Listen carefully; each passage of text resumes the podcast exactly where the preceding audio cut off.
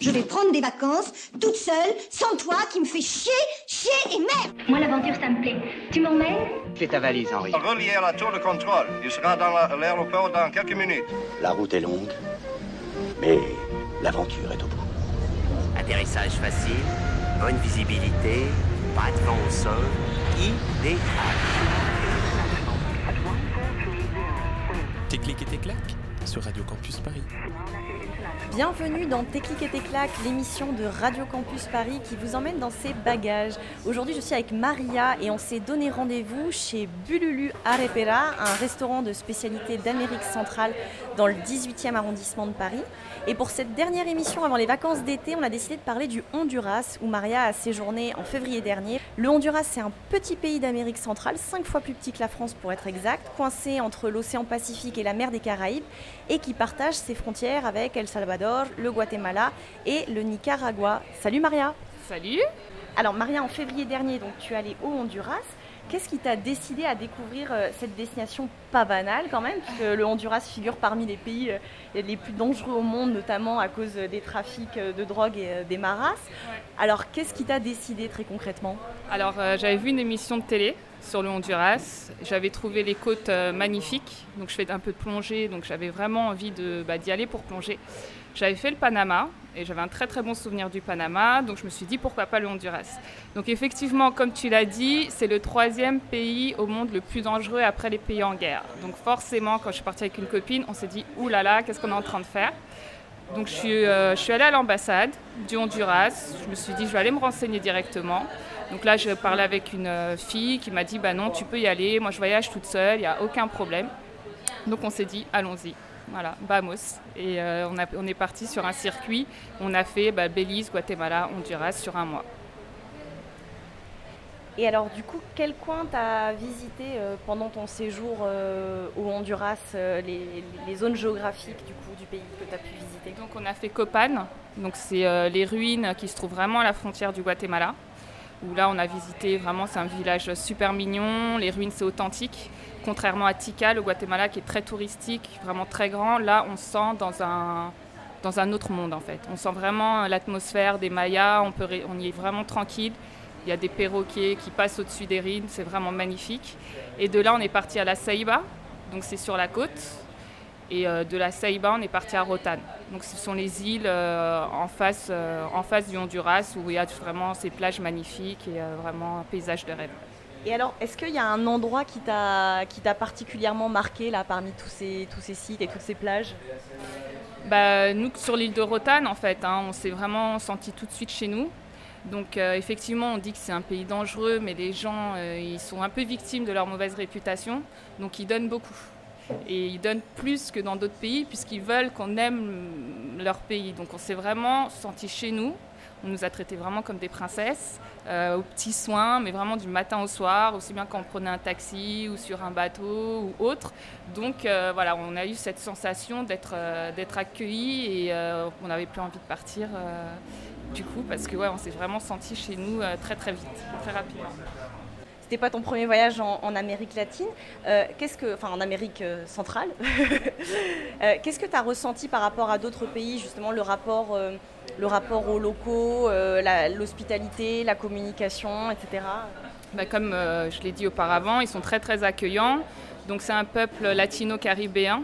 Donc vraiment dans cette atmosphère de musique en permanence, les gens ils plaisantent avec toi, ils rigolent, ça danse, ça te propose tout de suite de, de venir presque dans leur famille en fait, hein, faire des repas euh, le dimanche. Donc euh, contrairement par exemple au Guatemala où les gens sont un peu plus euh, renfermés, ils échangent un peu moins. Mais vraiment Belize, Honduras, Panama, c'est vraiment cette culture en fait latino-caribéenne et quand on y arrive, bah, le mélange des deux c'est juste dingue parce qu'on peut écouter du compas côté enfin musique un peu des Caraïbes et en même temps tout le côté latino, reggaeton. Donc c'est vraiment cette ambiance de fête et de bonne humeur en permanence. Bah alors ça tombe très bien que tu parles de, de musique.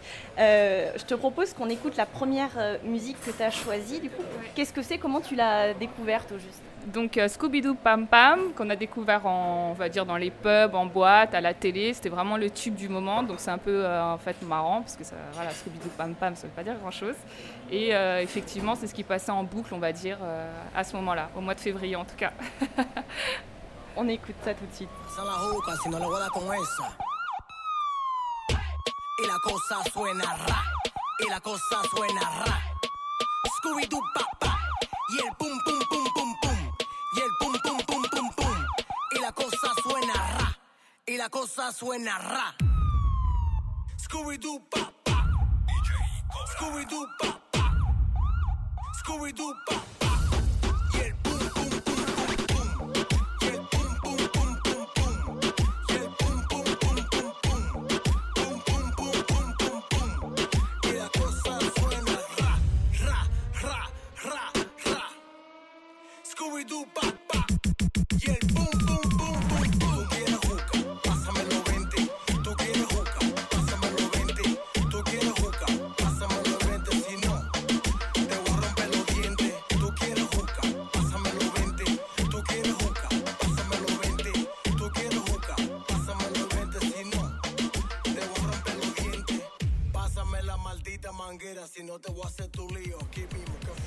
C'était Scooby-Doo Papa de DJ Cass.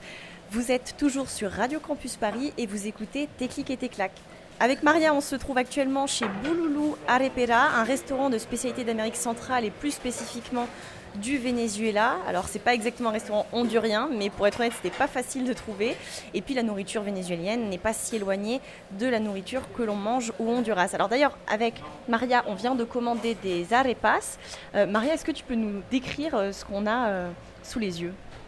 Alors, on va dire qu'on a un petit pain garni de bananes plantain, d'avocat, d'oignons, de saucisses pour moi et euh, bah, de viande hachée et de fromage pour toi. Et ça a l'air très appétissant. Et alors, au, au Honduras, c'est quoi euh, el plato típico? Bah, on retrouve en fait à peu près la même chose. Donc c'est toujours servi avec de riz, euh, du riz et des, des haricots rouges. Là-bas, ils le mélangent. Dans d'autres pays, tu sais, ils le mettent, mettent riz haricots à part. Là-bas, ils mélangent le riz et les haricots.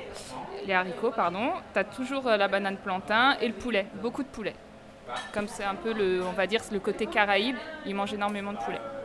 Et là-bas, tu as plus des tortillas, parce que là, c'est vrai que c'est des petits pains euh, euh, un peu plus épais avec plus de mie, alors que je suppose euh, au Honduras, c'est plus des tortillas. C'est ça, plus de tortillas de maïs, comme on peut retrouver au Mexique, on va dire. Et alors, du coup, vaut mieux pas être végétarien au Honduras. À chaque fois, c'est avec beaucoup de viande, c'est ça? C'est ça, sinon c'est de la banane tout le temps, mais effectivement, ouais, il vaut mieux manger de la viande. Et alors finalement, donc oui, on a une, une influence assez mixte à la fois donc des Caraïbes, euh, avec notamment, euh, d'après ce que j'ai lu, du lait de coco, pas mal, euh, et puis aussi d'Amérique latine, donc avec de la viande, haricots noirs, riz, soupe, etc. Mais euh, j'imagine qu'on mange aussi pas mal euh, de fruits euh, de mer, de produits issus de la mer, vu qu'il y a quand même des côtes qui, bordent, il y a du, bon poisson ou de bonnes choses comme ça? Oui, fruits de mer, poissons. Mais après, ce qu'il faut savoir, c'est Rotan, ça reste quand même un peu américanisé. Tu as aussi tout le côté, on va dire, un peu euh, bah, fast-food, pizza, ou vraiment viande. Et, euh, mais sinon, tu as des barbecues aussi de poissons. Qui, tu peux retrouver des restaurants, effectivement, qui servent du bon poisson. Alors, à présent, on vous propose de faire une seconde pause euh, musicale. Euh, du coup, Maria, c'est quoi ce deuxième titre? Carifuna Nuguaya, on va dire c'est de la musique traditionnelle euh, de la communauté euh, Carifuna, qui se trouve plus sur la côte, on va dire, euh, de la Saïba et de Tela euh, au Honduras. Oui, c'est ça. Je rappelle que les Garifunas, en fait, ce sont euh, du coup euh, un peuple euh, aborigènes euh, d'influence afro-caribéenne et leur nom signifie d'ailleurs mangeur de manioc. Et en fait, on, retrouve des garifunas aussi bien au Honduras qu'au Belize, Guatemala, Nicaragua. Et il faut souligner qu'ils subissent quand même un certain nombre de discriminations. Euh, un peu comparables à, celles que subissent les peuples amérindiens euh, dans le reste euh, de l'Amérique latine. En tout cas, on écoute tout de suite cette musique.